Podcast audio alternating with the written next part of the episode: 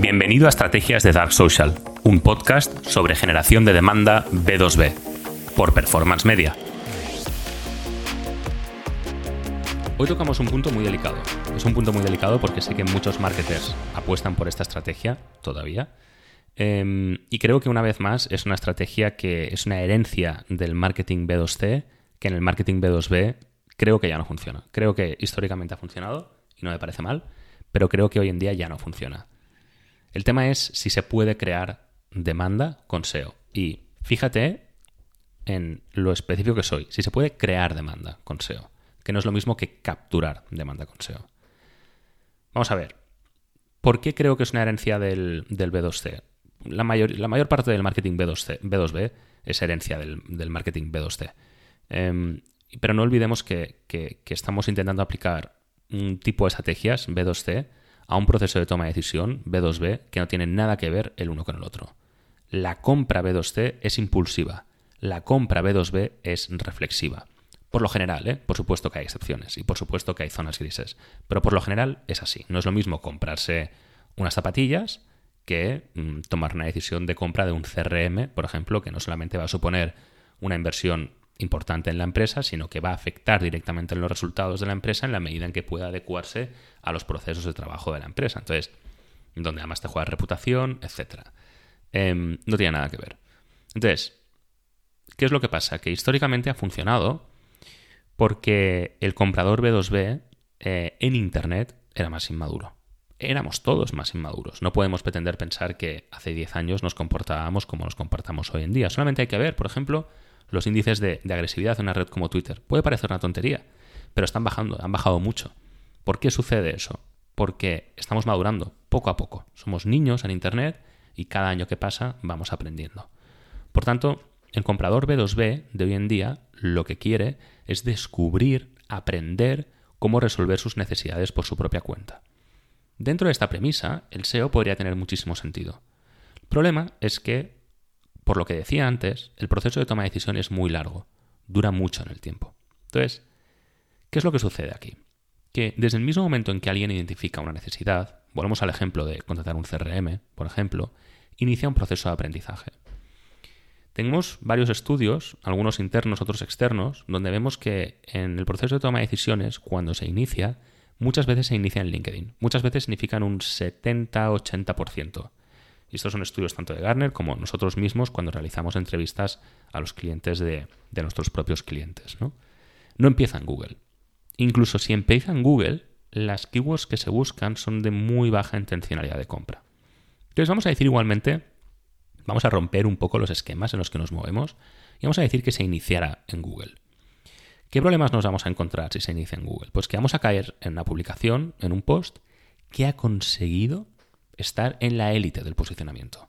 Porque dentro de mejores CRM o cómo resolver mis necesidades CRM o cualquier fórmula de keywords que responda a alta intencionalidad de compra, ha conseguido estar en la primera página. ¿Vale? Entonces ya juegas en primera liga. Pero vamos a decir que lo consigues. ¿Cuál es el problema? Que el principal reto el que nos vamos a encontrar es que el proceso de toma de decisión, como decía, dura meses. En el mejor de los casos, cuando esa necesidad es muy evidente, muy urgente, puede durar semanas pero va a durar mucho tiempo.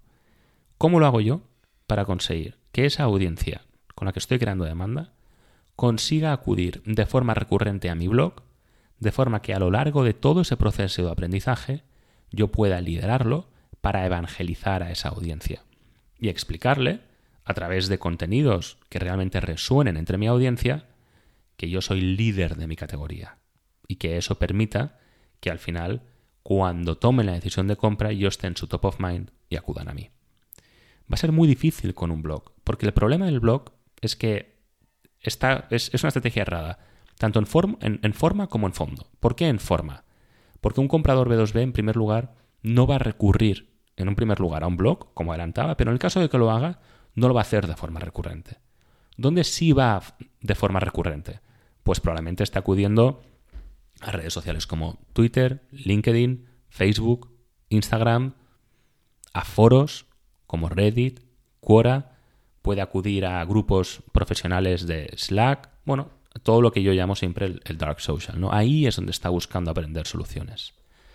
Intentar que venga mi blog va a ser muy difícil. Entonces aquí los expertos del posicionamiento podrán decir, bueno, pero por eso tengo em, newsletters, ¿no? Que, le ayuden a, a, volver. Sí, bueno, con los problemas de entregabilidad que tenemos con las newsletters, ¿no? Entonces vamos a decir que igualmente funciona. ¿Cuál es el siguiente reto que tenemos? El fondo. Lo decía en una publicación en LinkedIn hace poco. Cuando tu principal objetivo es posicionarte, no olvidemos que has conseguido estar en la primera página de resultados de Google. Entonces, tu primer objetivo tiene que ser posicionarte. Porque si no, ya toda la estrategia de posicionamiento se cae, no tiene ningún sentido. Bien, cuando tu primer objetivo es posicionarte, a lo que haces más caso es al algoritmo de Google. Y ese es el, siguiente gran error. El primer objetivo debe ser que los contenidos resuenen entre tu audiencia. Es la única forma de conectar con ellos, de encontrar ese equilibrio perfecto entre aquello de lo que tu audiencia quiere hablar y de lo que tú quieres hablar.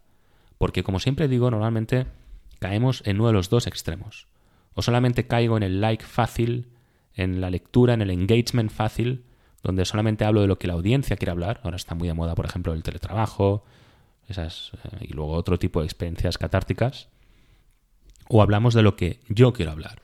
Conoce al equipo de mi empresa, hoy es el cumpleaños de Alberto, se ha incorporado un nuevo director de marketing, felicítalo, eh, ya facturamos más de un millón de euros, hemos cerrado una ronda de inversión, eso no le interesa a nadie. De lo que hay que hablar es de un equilibrio perfecto entre aquello que tu audiencia quiere escuchar y de lo que tú quieres hablar.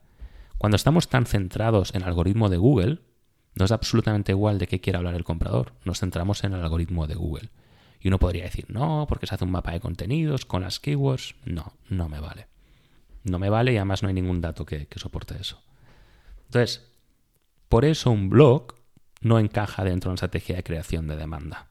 Porque incluso cuando estamos creando, no vamos a poder evangelizar el proceso de toma de decisión a lo largo del tiempo. ¿Mm? Entonces, unos podrían contraargumentar, bueno, realmente sí que funciona para capturar demanda, ¿no? Entonces yo digo, no, em, no me interesa. O sea, sí que funciona, por supuesto, para capturar demanda. Tiene todo toda la lógica. O sea, volvamos a que el comprador, desde que identifica una necesidad, pues, em, pues se puede ir a LinkedIn, foros, al Dark Social, empieza el proceso de aprendizaje y llega un momento en que acude a Google con una keyword con alta intencionalidad de compra. No nos olvidemos de que el único motivo por el que ha introducido esa keyword con alta intencionalidad de compra es porque ha aprendido a hacerlo. Lo ha aprendido desde que identificó la necesidad. Por ejemplo, em, sabe que el Excel no le funciona, ha aprendido que lo que necesita es un CRM, ha aprendido que necesita un CRM en formato SaaS, em, ha aprendido que hay varios tipos de CRMs y que por tanto lo que necesita es entender qué tipos de CRM hay ahora mismo en el mercado y que sean los más baratos. Entonces pone CRMs baratos en Google. Bueno, pues ya lleva un proceso de aprendizaje. Entonces, ¿cuál es el problema? Que ahí lo que estamos haciendo es capturar demanda. Y a mí capturar demanda no me gusta porque sabemos que cuando capturas demanda, tienes un 70% de posibilidades menos de convertir ese lead a cliente que quien ha evangelizado la demanda desde que se creó la demanda, desde que se identificó la necesidad. Entonces, capturar demanda no me gusta porque sencillamente no lo veo rentable. Considero que es mucho más rentable dirigirme a audiencias que acaban de identificar la necesidad para evangelizarlas, posicionándome como un líder dentro de mi categoría para que cuando tomen la decisión de compra puedan acudir a mí. Eso pasa porque hay una estrategia de contenidos donde yo creo una categoría a través de mi punto de vista único, creo una audiencia, genero relevancia de marca, etc. Entonces, para capturar demanda, el SEO funciona, pero no me gusta. Entonces, algunos pueden decir, no, pero puede tener mucho sentido, por ejemplo, para construir audiencias. No puedo construir audiencias haciendo SEO, porque tengo el problema de la recurrencia. Es que, ¿cómo consigo yo que esa audiencia sea recurrente y vuelva a mi blog? Las newsletters no me valen. Sí que es cierto que tengo el, caso, por ejemplo, de un cliente con el que trabajé que hacía una estrategia bastante interesante. Esto es anecdótico, hago un pequeño paréntesis. Que lo que hacía es, se iba a SEMrush, identificaba keywords, creaba un blog, o sea, bueno, una, temática dentro del blog con esas keywords cuando quería desarrollar un programa nuevo. Era una, un, bueno, no voy a decir el tipo de negocio, que luego se me cae el pelo. Pero desarrollaba contenidos utilizando esas keywords. Entonces lo que hacían era ponían el pixel de Facebook Ads, era B2C esto. Eh, bueno, B2C, B2B. Ponían el pixel de Facebook Ads y entonces lo que hacían era un creaban un público lookalike a través de Facebook Ads. De, esta forma conseguían optimizar el público al que se dirigían, ¿no? Consiguiendo que de forma orgánica el público se identificara, creaban un público lookalike y ahí empezaban las campañas. Entonces, los clientes realmente no venían tanto del SEO como de Facebook Ads, por lo menos en, en facturación total, ¿no? Bueno, esto, mm, no sé, puede ser interesante, tendrían sus peros. Mm, no, no, estoy del todo de acuerdo. El problema es que no te estás fijando en qué te genera clientes, te estás, fijando en qué te genera leads. Y en cualquier caso, no es crear demanda, es capturarla, como estaba explicando hasta ahora. Pero bueno, en general, para construir audiencias no me gusta porque no te permite generar recurrencia y en cualquier caso es capturar demanda que es menos rentable que crearla. Luego otros podrían decir que va bien para educar al mercado. Mm, no puedes educar a nadie si la audiencia no es recurrente. Entonces, por el mismo motivo que digo que no, eh, a construir audiencias, digo que no a educar al mercado, porque no puedes educar al mercado si no puedes construir audiencias. Esto es así. Entonces, claro, una estrategia en la que dices yo estoy creando una comunidad a la que le puedo aportar valor em, y que aprende conmigo, eh, no se puede hacer si no consigo que esa audiencia recurra a mí de forma recurrente. Luego también pueden decir, no, es que el SEO va bien para posicionarte como una autoridad. Sí, estoy de acuerdo, estoy completamente de acuerdo, pero considero que hay otras formas de posicionarte sin necesidad de tener un super blog. Em, y hay muchísimos ejemplos.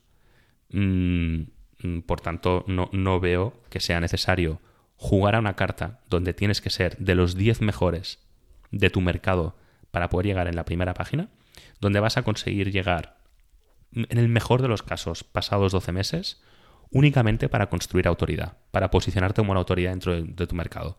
Creo que no es necesario. Creo que es mucho más interesante crear una estrategia de contenidos donde tú creas tu propia categoría aportando tu punto de vista único sobre tu categoría, la que tú te posicionas como un líder en lugares donde tus compradores ya están, como puede ser em, redes sociales, un podcast, foros, grupos de Slack de trabajo, etc. en el Dark Social. Creo que en el Dark Social es mucho más eficiente posicionarte como una autoridad sin necesidad de jugar una carta donde tienes las de perder. O por lo menos tienes que ser de los 10%, bueno, del 1% mejor, ¿no? ¿Cuándo sí funciona el SEO para crear demanda? Hay una excepción a todo esto. Y me la guardo, me la he guardado hasta, para el, hasta el final. Em, pero creo que, creo que es bastante interesante este punto. Hay, hay varias empresas que sí han conseguido eh, crear una categoría, o sea, han hecho creación de demanda desde el principio, como yo siempre la explico, es creo una categoría donde yo me posiciono como el líder, que les ha servido para crear demanda. Ejemplos, HubSpot, el concepto inbound marketing lo crearon ellos. La categoría inbound marketing es una categoría que creó HubSpot. Gong, por ejemplo, creó la categoría Revenue Intelligence, inteligencia de facturación. Y Drift, por ejemplo, inventó el conversational marketing. Son categorías que ellos mismos han creado y que hoy en día les funcionan para crear demanda. ¿Qué es? Cuál, ¿Por qué es una excepción esto? ¿Cuál es el denominador común entre, entre estos tres? Que han conseguido crear una categoría que les funciona para crear demanda porque estaban en un blue ocean. Cuando ellos empezaron a hablar, cuando digo ellos me puedo referir a HubSpot, de inbound marketing, nadie más hablaba de inbound marketing. Ellos han creado la categoría. Entonces, pasados 10 años, ellos ya vieron al principio que pasados 10 años muy probablemente entraría mucha competencia dentro de su categoría y empezaron a hacer posicionamiento SEO para que en el futuro, cuando sus audiencias buscaran su público objetivo, mejor dicho, eh, buscara cómo resolver su necesidad, inbound marketing fuera una categoría totalmente liderada a nivel SEO por HubSpot, o Revenue Intelligence por Gong, o Conversational Marketing por Drift. ¿Por qué creo que aún así estamos hablando en realidad de captura y no de creación de demanda? Porque cuando uno busca inbound marketing, ya sabe que el inbound marketing existe. Por tanto, ya esa creación de demanda ya es captura de demanda, porque probablemente la necesidad ya esté identificada.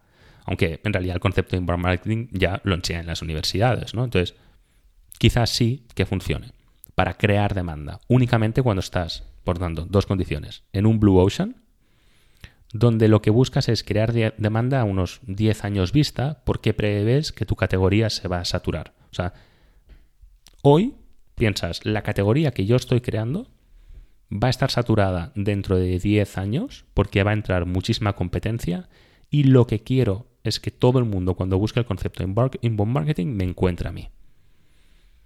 Claro, es algo en lo que yo no entro a jugar porque considero que a 10 años vista no sabemos nunca lo que, lo que puede pasar. Nunca me voy a casar tanto con un concepto. Considero que una estrategia de marketing debe ser mucho más viva, mucho más dinámica. Mm, a ellos les ha funcionado, pero insisto, creo que puedes posicionarte como líder dentro de una categoría sin necesidad de hacer SEO. No hace falta que hagas SEO para ser el líder de inbound marketing. Hoy en día, por cómo se comporta el comprador B2B del 2022, que no está buscando en Google cuando identifica una necesidad, sino que está buscando en el dark social, no considero que precisamente el posicionamiento SEO, incluso cuando se cumplen estas excepciones, a largo plazo sea viable. Porque el comprador B2B, en base a resultados de Gartner, en base a los resultados de todas las entrevistas que hacemos a nuestros clientes, más de 25 auditorías de marketing en el último año, em, o sea, es decir, más de 25 clientes nuevos con los que hemos hecho entrevistas a clientes, em, realmente em, la mayoría, el 80-90%, no inicia sus procesos de aprendizaje en Google. De forma que eso es lluvia sobre mojado. Gracias por haber estado conmigo un episodio más en Estrategias de Dark Social. Si quieres estar al día sobre lo último en estrategias de generación de demanda B2B para SaaS, por favor, dale al botón de suscribirse y así no te perderás ni un solo episodio nuevo. Muchísimas gracias.